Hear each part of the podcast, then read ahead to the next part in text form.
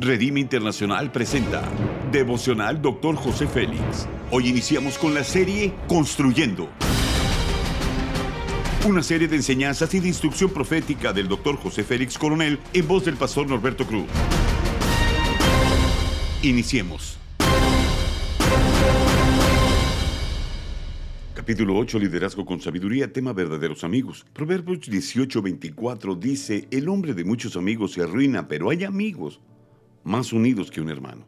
Necesitamos amigos de verdad, alguien en quien podamos confiar y con quien podamos analizar nuestros planes, sentimientos y ambiciones. Los principios son los siguientes. La madurez es la capacidad de interesarse por los individuos y obrar en su beneficio. Las personas inmaduras no ven las cosas desde la perspectiva del prójimo, rara vez se involucran con lo que es mejor para otros porque, en cierto modo, se comportan como niños.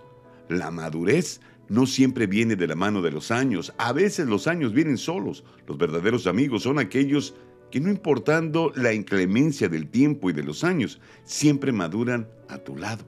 El sabio Salomón nos dice que dos son mejor que uno. ¿Por qué? porque podemos ser más objetivos sobre los errores que podemos llegar a cometer. Un verdadero amigo estimulará nuestra creatividad. Con ellos podemos reunirnos y realizar alguna lluvia de ideas que van a fortalecer el futuro de ambos.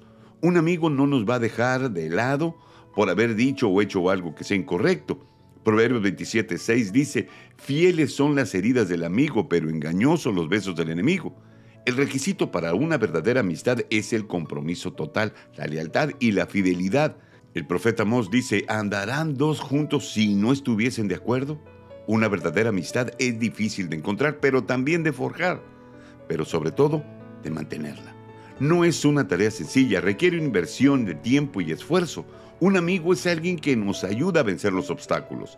Las amistades verdaderas son importantes en todos los niveles. La amistad requiere construir confianza, sentirse seguro y estar dispuesto a ser vulnerable. Esto construye la intimidad de la relación paso a paso. Debemos buscar oportunidades para promover una sana relación de amistad. Estas no llegan envueltas en un paquete de Amazon, ellas se construyen, se riegan y se edifican con la comunicación y la confianza. La aplicación es la siguiente. Los amigos se alientan mutuamente para llegar a ser quien pueden llegar a ser, sin juzgarse por lo que son en el momento.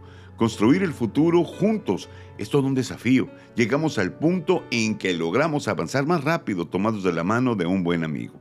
Haz conmigo esa declaración de fe. Me mostraré amigo, invertiré energía y tiempo para empezar con mi familia y con los que me rodean. Amén. Ora conmigo. Espíritu Santo, gracias por poner en mi vida gente que me ha valorado con mis pensamientos y habilidades. Gracias porque su amistad me ha corregido con amor. Bendíceles. Amén.